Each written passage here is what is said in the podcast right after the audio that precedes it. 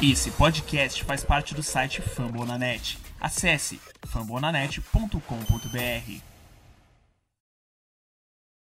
Let's get it crunk! Now stop, let's go.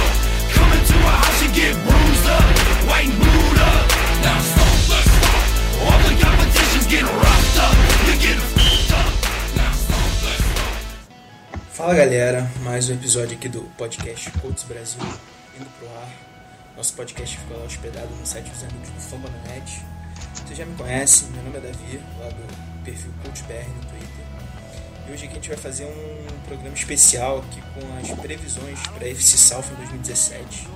Hoje aqui para fazer o programa comigo eu tô com o Lucas do perfil HorseBR E aí galera, tudo tranquilo? e com o Rafael Storoni, setorista lá da FC Sul, FC South, como vocês preferirem, lá na Liga Vendedores. Beleza, Rafa? Fala aí, tranquilo aí. E infelizmente aqui ao vivo aqui na nossa gravação ele não pôde estar presente, mas eu gravei com ele mais cedo. Tá o Vitor ADM do perfil Houston Texas BR no Twitter aqui. Depois né, a gente vai incluir o áudio aqui da, da entrevista com ele aqui rapidinho sobre o que ele achou da, da FC South para 2017. Bom, como o Rafa é nosso convidado aí, vou começar perguntando para ele. Cara, como é que você vê primeiro o ponto forte e fraco do Jaguars nessa temporada? Então, ponto forte do Jaguars é aquele que mostrou mais consistência ao longo dos tempos, né? Que seria os, os linebackers da equipe. Agora, com a mudança do Miles Jack para middle linebacker, o Paul podendo ajudar ele a amadurecer e o Tevin Smith naquela consistência que ele sempre teve. Então eu vejo isso como o setor mais forte da equipe, que pode fazer diferença para a defesa. A secundária também está boa, mas ainda vejo os linebackers como mais consistentes e prontos para fazer diferença. No ano passado eles conseguiram juntos 275 tackles, 3 sacks e 3 interceptações, então para linebackers isso é um ótimo número. Eu vejo uma chance de amadurecimento muito grande no Miles Jack, ainda mais acompanhado pelo Pozluzny, que jogou tanto tempo como middle linebacker. Vejo que o Pozluzny é um cara experiente, ele pode sim ser um bom strong side linebacker, e o Tevin Smith é aquele Tevin Smith que a gente sempre conhece, agressivo e sempre impactante na, na defesa do Jaguars. Eles não têm tanta visibilidade por causa da que a equipe não vem apresentando bons resultados ao longo dos anos, por causa do, do- justamente do ponto fraco que é a inconsistência do Boros. Não adianta nada a defesa mostrar tanta, tanta agressividade, tanta produtividade, sendo que o Blake Bortles não consegue lidar com com seu ótimo ataque. Traz reforços em todas as off-seasons e acaba com muitas interceptações, comprometendo alguns jogos e não consegue alavancar a equipe. A gente sabe que ele tem talento, que ele é um bom, um bom jogador, já passou das 4 mil jardas, mas mesmo assim ele precisa mostrar esse ano que aqui ele veio, né? E, cara, em cima disso que eu já vou acabar te perguntando logo, cara, é de- depois de mais uma off-season agitada, agency movimentada do Jaguars, mexendo pesado de novo, a defesa veio Kawhi Campbell, veio AJ Bull e veio muita gente aí, é, principalmente para a defesa, a defesa, pelo menos no papel, tem muito talento, você acha que dessa vez a gente vai conseguir um Jaguars com melhor campo, uma subida de produção efetiva? Cara, em termos defensivos, eu acredito sim uma boa melhora. Que, como você disse, o Ball é um ótimo defensive back e o- a gente tem o não precisa nem de comentários, né? Então, de- defensivamente, eu acredito sim uma boa melhora. E já é uma defesa que já era boa, vai se tornar melhor ainda. Só que agora o draft foi totalmente voltado pro Boros, né? A gente percebeu, eles draftaram o King Robinson de offensive tackle, o Edel Westbrook de receiver e o Fournette de running back. Fournette é um baita de running back, vai dividir ah, os trabalhos, vai tirar um pouco do peso das costas do Boros, que vinha lançando muito, não tinha apoio no jogo terrestre, e agora ele vai- não vai ter essa, essa desculpa possível de, ah, só eu trabalho ofensivamente, e agora ele vai ter um desafogo, que é o Leonardo Fournette. O Westbrook, que é um bom recebedor, e o Ken Robinson para prote- proteger ele. Então, ofensivamente, tende a melhorar. Vai estar perfeito para o Borges mostrar para que ele veio. Perfeito para ele finalmente desencantar e levar o Jaguars mais para frente. Então, acredito sim numa melhora. Cara, como os outros anos a gente acreditava e eles não foram bem, mas desse ano eu acho que as expectativas minhas, pelo menos, são maiores do que os anos passados. Acredito sim que eles, quem sabe, dependendo do desempenho do Borges, pode até vencer a divisão ou buscar uma wildcard aí.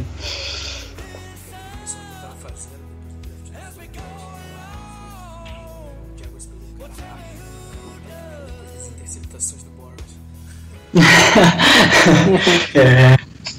É uma piada, mas faz muito sentido, cara. Pior que essa é a dor. Bom, vou passar pra você agora, pra falar aí do nosso coach. É, ponto forte e fraco aí pro coach pra 2017. É, então, cara, é, já é sabido pela maioria dos torcedores que a nossa defesa é o ponto fraco do time.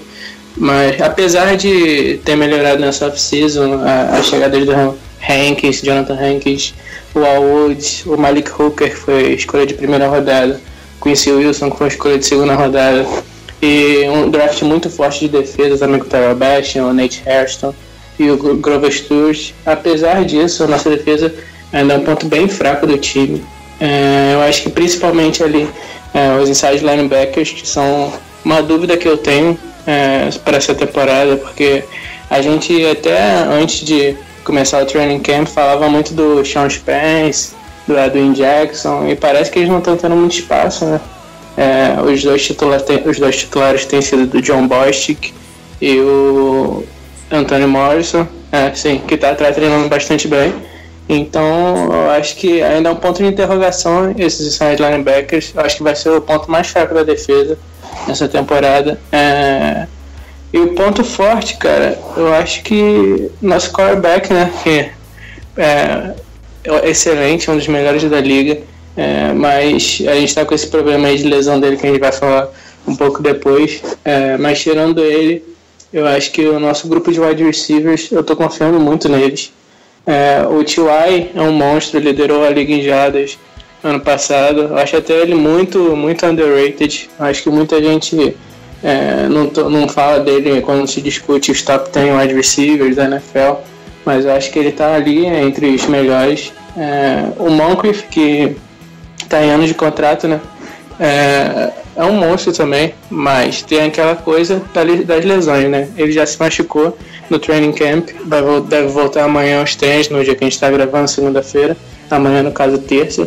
É, ele deve voltar amanhã. É, vamos ver, ele estava sendo um dos melhores do training camp até agora. Até por ser ano de contrato, o jogador se motiva mais. Ele e o Vontae Davis também, que está em ano de contrato, estão se motivando mais, estão bem, muito bem no training camp. Então acho que com o T.Y., o Moncrief, o Rodgers, que me surpreendeu bastante temporada passada, e nesse training camp tem sido um dos melhores jogadores também. Ele está atuando como terceiro wide receiver na frente do Camaraken e do Dorsett. Felipe Dorsett que é aquela coisa, né, cara? A gente esperava bastante, até porque ele foi um jogador de primeira rodada e até hoje já é o terceiro ou quarto ano dele, se não me engano, acho. É, terceiro ano, acho. E ele não, ele não conseguiu render até hoje, muito inconsistente. Ele tem umas três ou quatro jogadas por temporada, assim, que são aquelas jogadas de 50 jardas, que ele sempre consegue. Então, acho que é um jogador muito inconsistente. Não se provou na NFL ainda. E no training camp tem sido assim também. Porque um dia ele treina muito bem e no outro dia ele treina mal. Então, eu acho que ele vai brigar com o Kamaraken na posição de quarto wide receiver. Mas eu ainda acho que o Kamaraken vai ganhar, porque ele tem melhorado nos treinos a cada dia. É, então, eu acho que esse grupo de wide receivers é um bom grupo de wide receivers. Eu acho que vai ser um dos pontos fortes nossos na temporada. Só te fazer uma pergunta, já que você mencionou aí que o Dorset pode até ver o Waken passar na frente dele aí na rotação. Você acha que o Dorset tem chance de ser cortado, cara? Cara, cortado, cortado eu acho difícil, porque ele é um jogador ali, o Bellas até. Você sabe que ele citou aquele negócio do jogador ter uma característica única, né? É, e ele é um jogador que tem uma característica única ali, ele é muito veloz. Ele, para aquela jogada de explosiva, para jogar de 40 jardas, 50 jardas, ele é muito bom, muito eficiente. Mas o problema é que ele só tem feito isso, né, cara? E não tem feito com muita frequência. Então acho que por ele ser essa arma ofensiva nessa, nessa jogada mais profunda, eu acho que ele não deve ser cortado. é por ele ainda ter isso, né? Mas eu acho que ele não deve ter muito espaço essa temporada, não. Você tinha mencionado aí também a situação do Luck, cara. Como que você vê aí? A gente já abordou aí em outros programas, né? Mas como é que você acha que Uhum. Consiga jogar aí na semana 1? Tem que ser mais cauteloso, só voltar quando tiver realmente 100%? É, então, estavam tendo aquelas notícias aí que saíram recentemente que ele poderia até entrar na pup pup list da temporada regular, que é aquela que o Guedes também está, que ele perderia no mínimo é, seis, é, seis, seis, as seis primeiras partidas. Mas o que a gente tem de concreto, assim, cara, foi o que o Bellas falou, né? Que ele falou que o Luck ia sair da pup list antes da temporada regular começar. Então, como a gente só tem isso de concreto assim vindo do Colts, é, de resto eles só citam que ele está progredindo, essas coisas. Então, acho que eu tô acreditando no Ballard, é, eu tô confiando nele que ele vai sair da pup list antes da temporada regular começar. É, mas eu acho que jogar na semana 1 eu acho difícil, porque mesmo que ainda faltem 5 semanas aí para começar a temporada regular, ele, ele ainda não está nem lançando, não está nem treinando, é, só tem acompanhado os treinos, tem feito umas visitas lá no training camp, mas nada de treinar, nada de nenhuma atividade. Então acho que ainda está meio, ainda tá meio cru a, a preparação dele. Então acho que para a semana 1 vai ficar meio difícil, mas eu acho que ele ainda sai da, da pup list antes da temporada regular, como o Belas falou.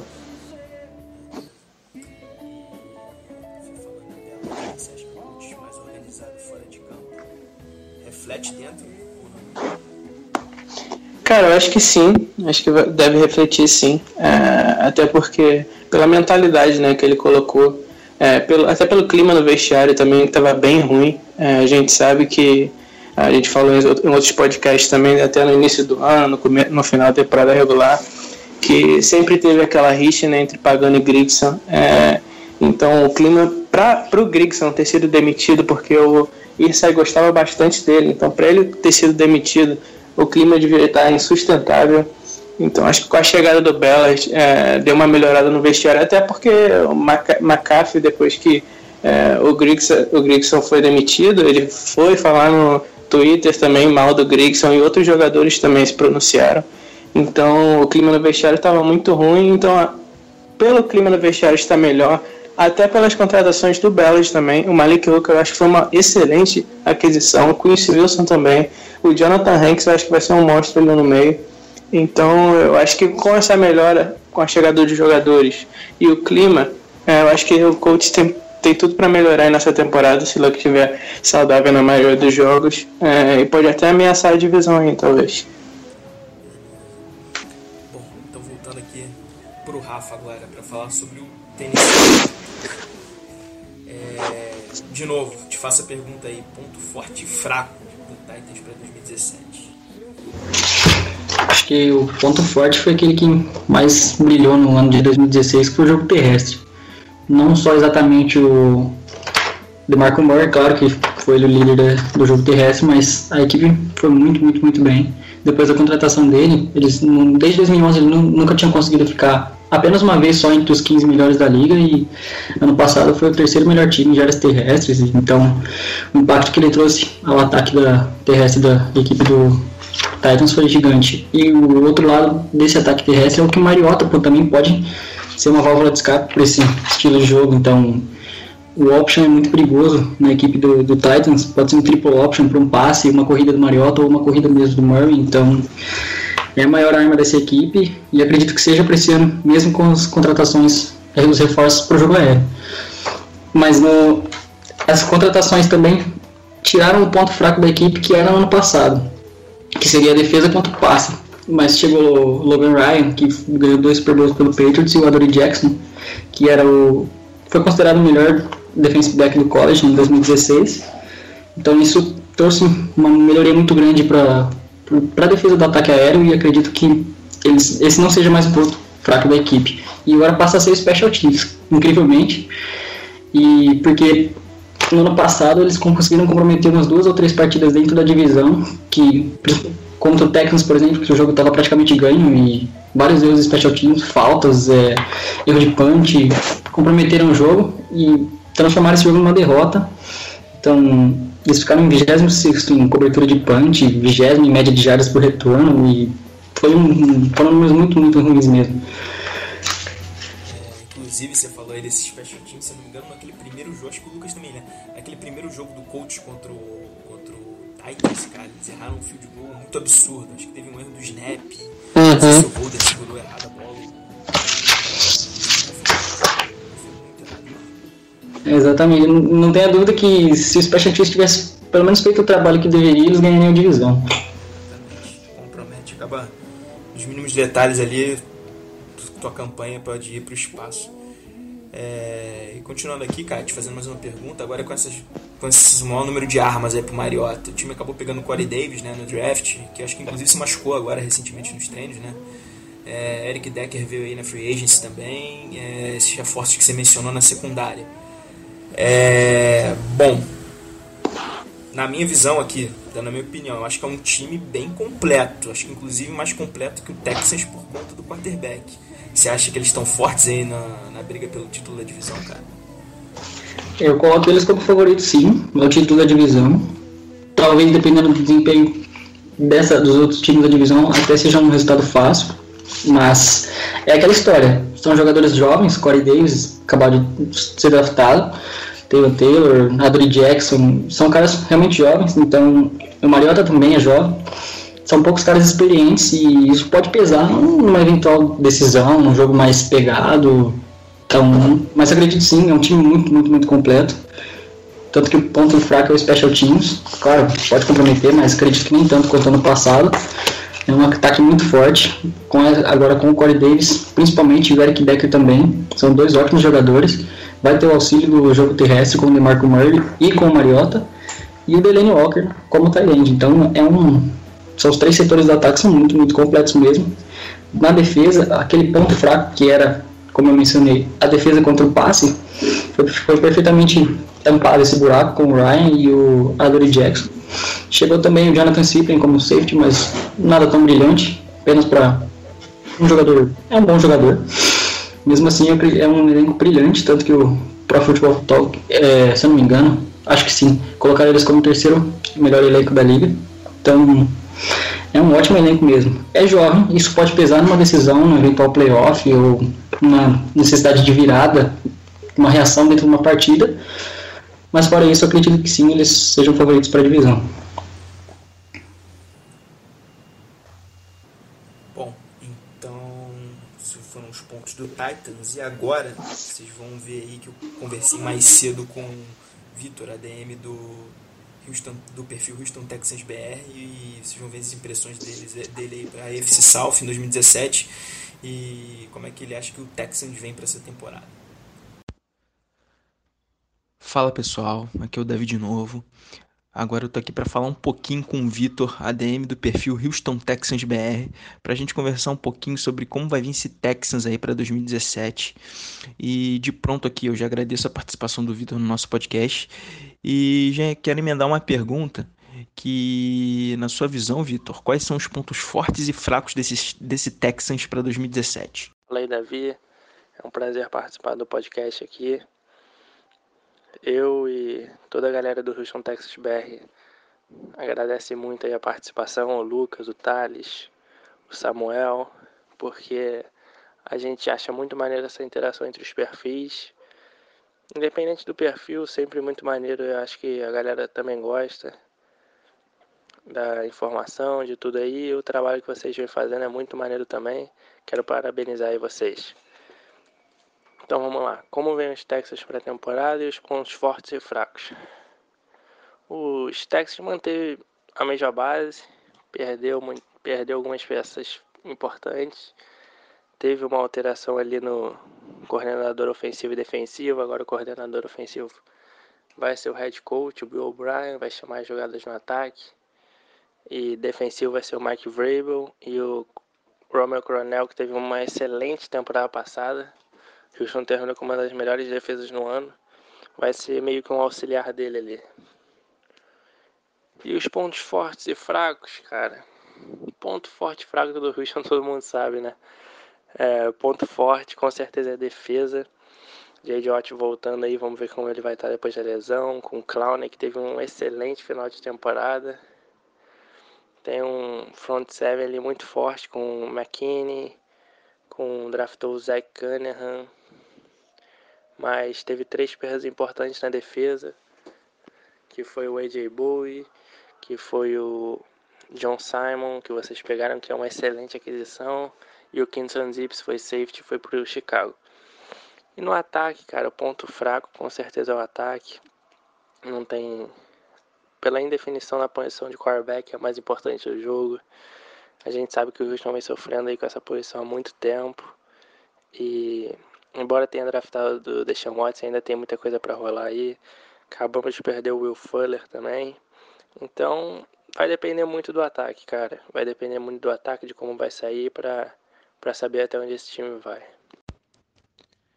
E depois das complicações aí que o Texans teve com o Brock Osweiler na temporada passada, que até acabaram culminando com a saída dele agora no off-season, é, e depois o time foi até buscar o Deshaun Watson no draft. Como é que você vê essa briga aí agora pelo posto de QB titular aí, que deve ser polarizada entre o Tom Savage e o próprio Watson, que vem indo muito bem nos treinos, né, pelo que eu pude ver.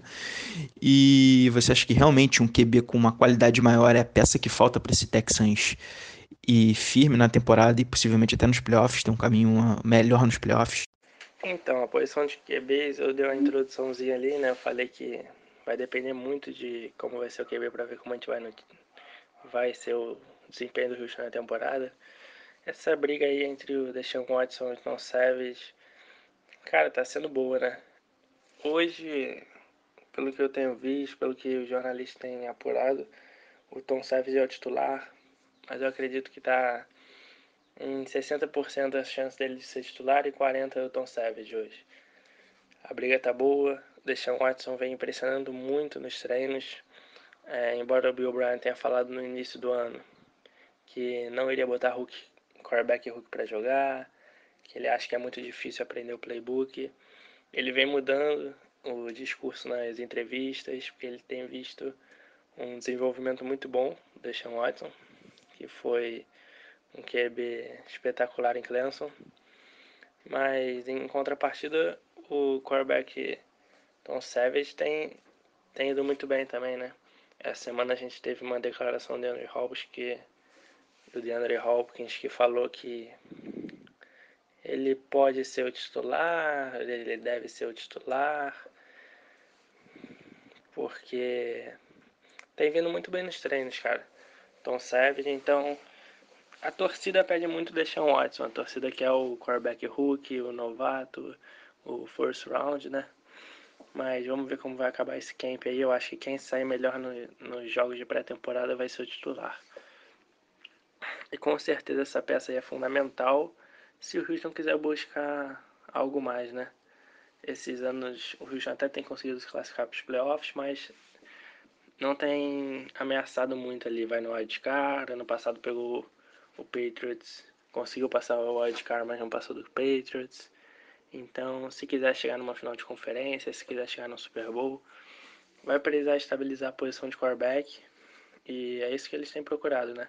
Draftaram quarterback, trocaram muito, trocaram Osweiler, porque sabem disso. Ah, beleza, e aproveitando, cara, eu queria saber de você, Vitor, como é que você vê os confrontos aí do Texans contra o Colts nessa temporada aí? Como é que é esse possível matchup dos dois times? Então, cara, confronto entre Colts e Texas é, na minha opinião, o mais importante para os dois times, né? Nesses anos aí veio criando uma rivalidade boa entre os times, porque o Colts sempre dominava a AFC Sul e o Houston agora tem conseguido brigar lá, ganhou ano passado, tem conseguido brigar com o Colts e incomodar.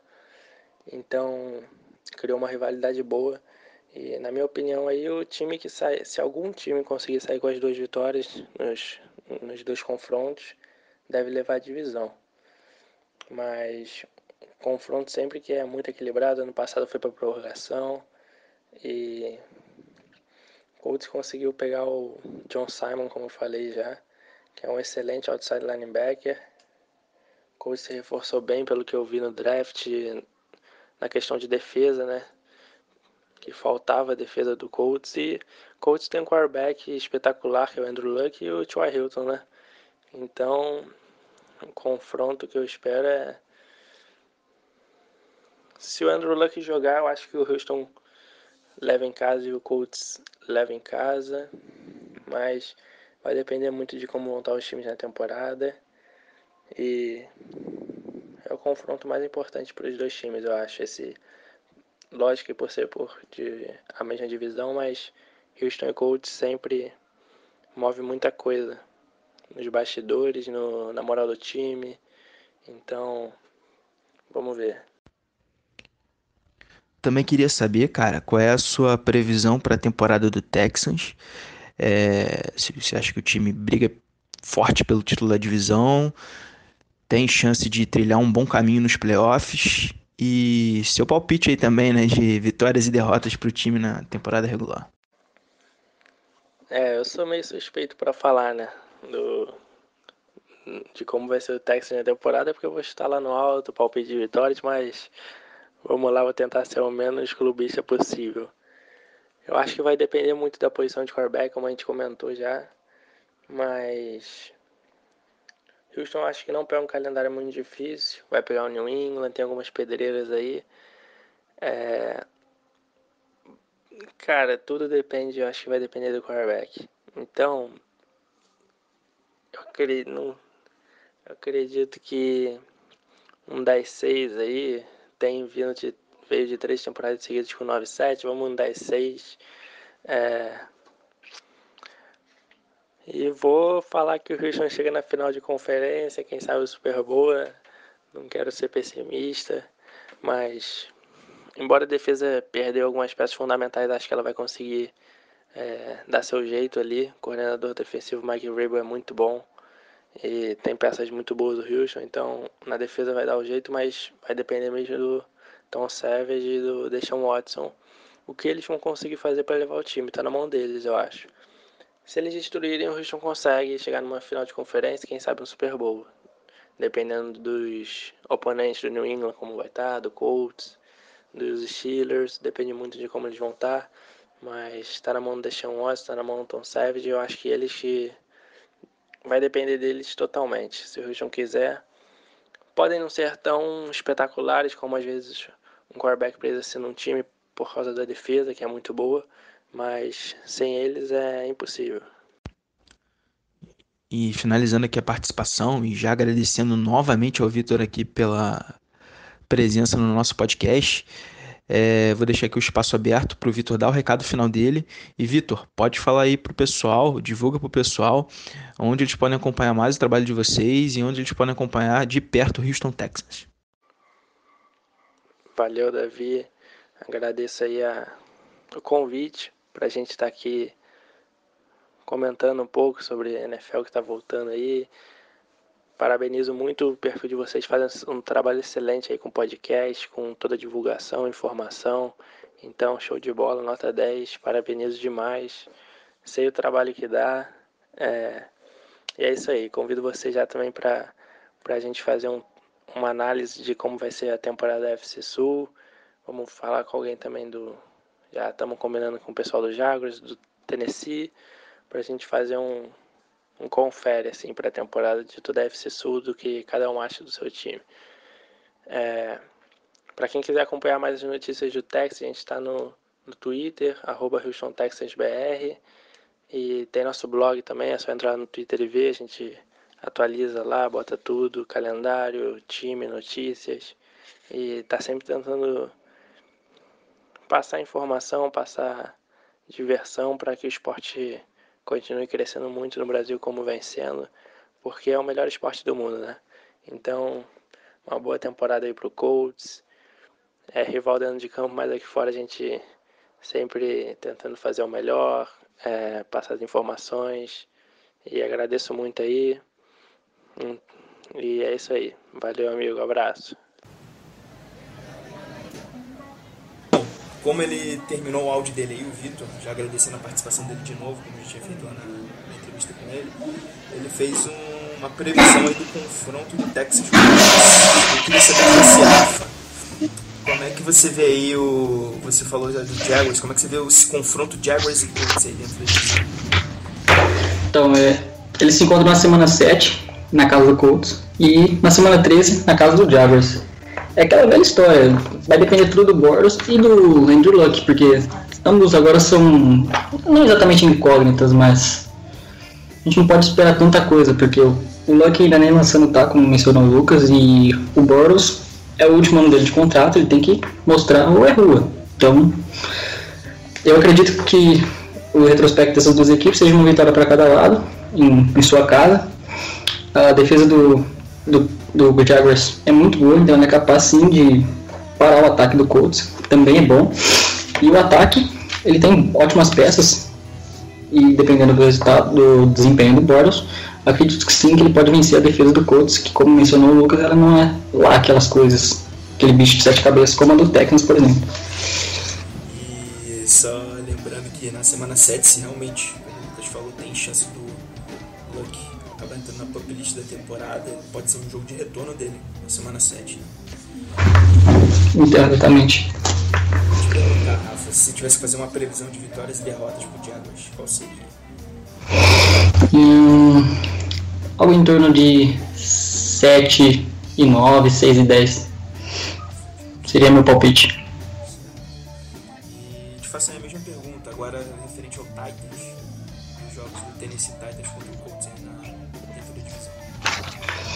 Contra o Colts, eu acredito em duas vitórias do Titans, é, porque a defesa do Colts é fraca e o ataque do Titans é muito, muito bom mesmo. Então, em casa, eu acredito que possa ser até um resultado fácil a favor do Titans. Fora de casa, com a torcida a favor do Colts, todo aquela, aquele clima, talvez seja um ótimo jogo. Espero muito assistir esse jogo, espero uma boa partida. Mas mesmo assim, acredito numa vitória do Titans por causa justamente da defesa do Colts. E pode ter certeza que o Luck vai ser pressionado. E acredito que esses sejam os dois fatores, a defesa e a pressão do Luck, que sejam os fatores que vão dar a vitória para Titans. As duas, em casa e fora. Na semana 6 em casa e na semana 12 fora. E caso ele esteja na pop list, ele não joga na semana 6. Então, seria um ponto importante. Yeah.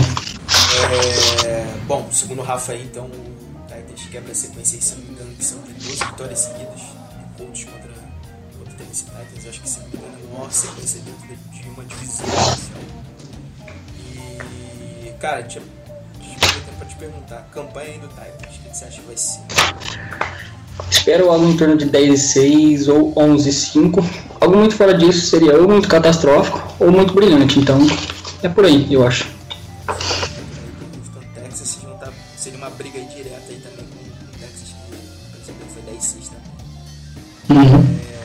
E aí, Lucas, o que, que você acha aí desses confrontos do Colts aí dentro da divisão? Você acha que o? É, então, é, o Titans é o nosso famoso freguês, né?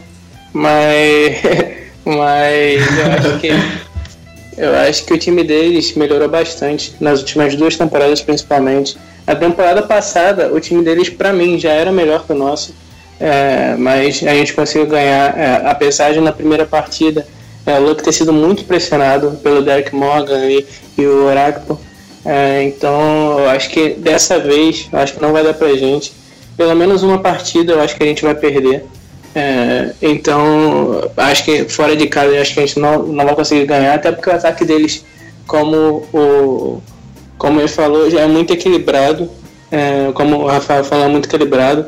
E eles têm um ótimo jogo corrido e agora eles também têm um ótimo jogo aéreo, porque eles acrescentaram Eric Decker e Corey Davis. Então, acho que essa junção do jogo aéreo e o jogo corrido deles torna o ataque deles muito difícil de se enfrentar. E para nossa defesa, que já, é, não- já não é uma defesa boa, é uma defesa até ruim, muito ruim.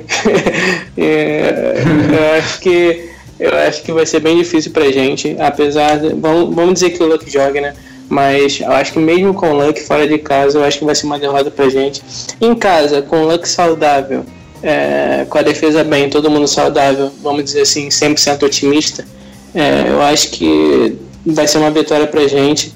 É, acho que a força da torcida, é, com o Luck 100%, é, apesar do Titans ser um time melhor que a gente, eu acho que vai dar pra gente ganhar em casa. Com muito sofrimento, mas eu acho que sim.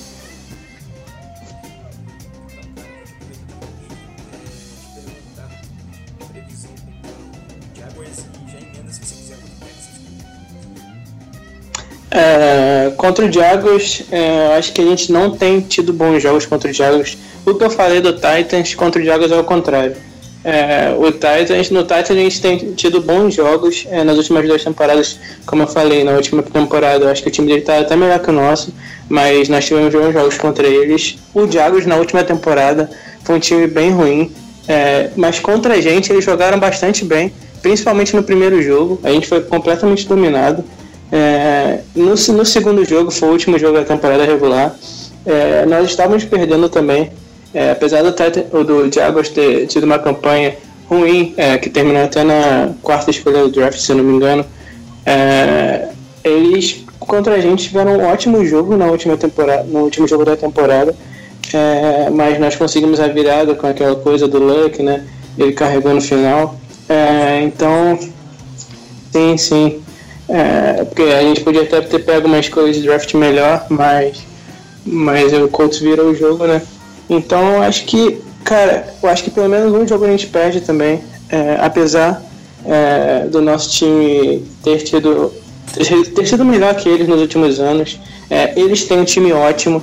É, eu espero muito que acerte o time deles também, porque é muito triste ver a quantidade de jogadores bons que, ele tem, que eles têm e o time não conseguir render. O Miles Jack, o Telvin Smith, na defesa ali, Calais Campbell, que eles pegaram agora, AJ Bowie também.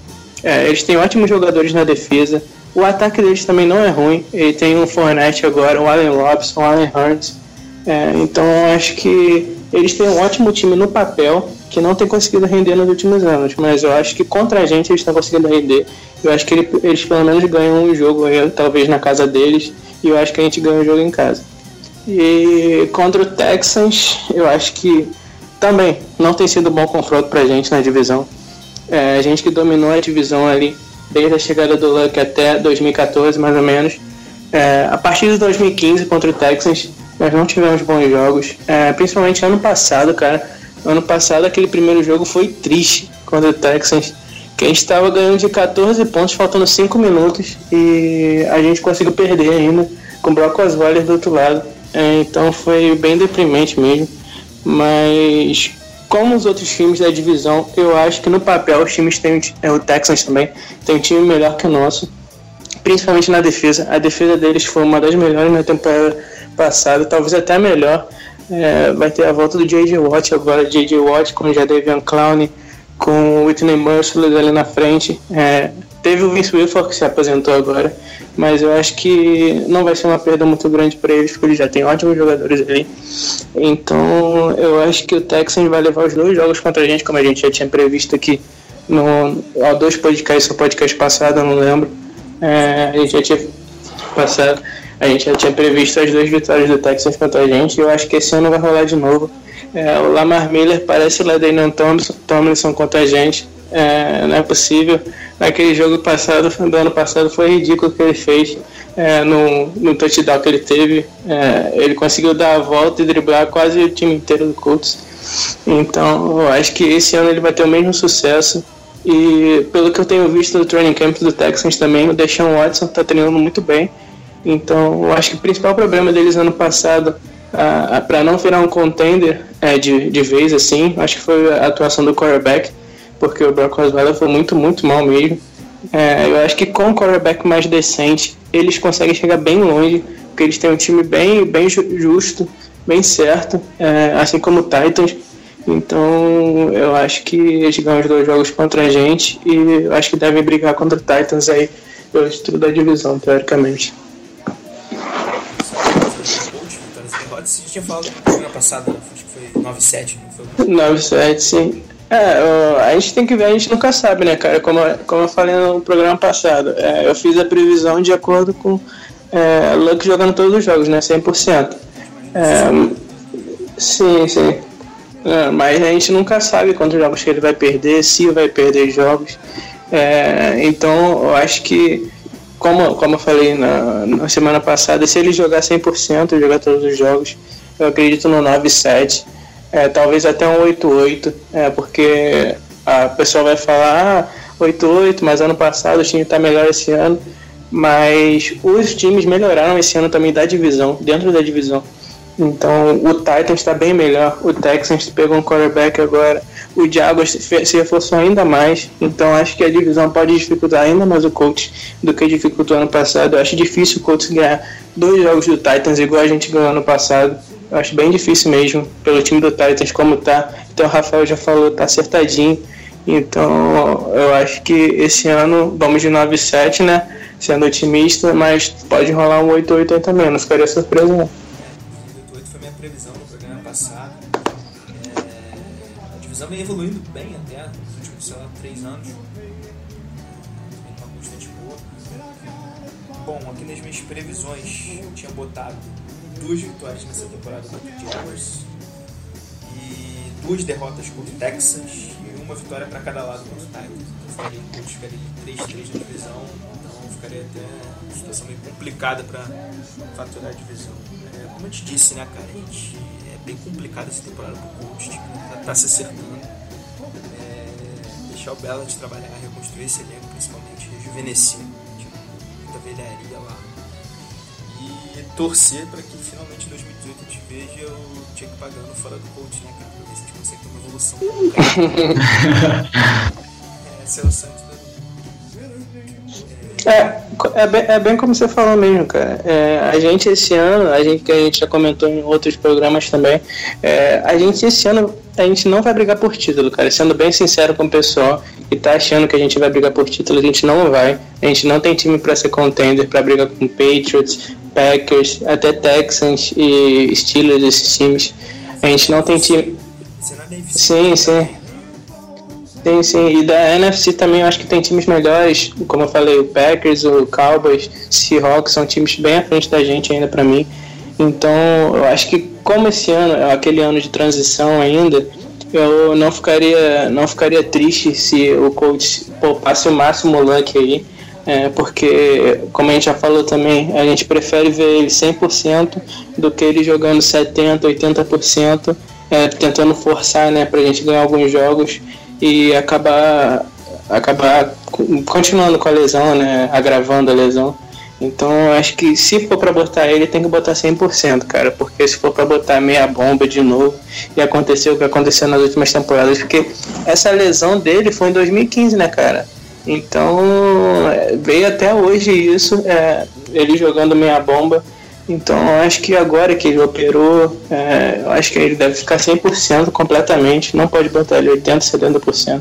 É, porque, como você falou, a gente está em temporada de transição. Então, eu acho que não vale a pena fazer isso. Essa lesão do Luck já vinha desde o training camp de 2015. Se agravou depois dos três primeiros jogos da, temporada de 2015. Os dois seguintes fora. Com o Russell Beck,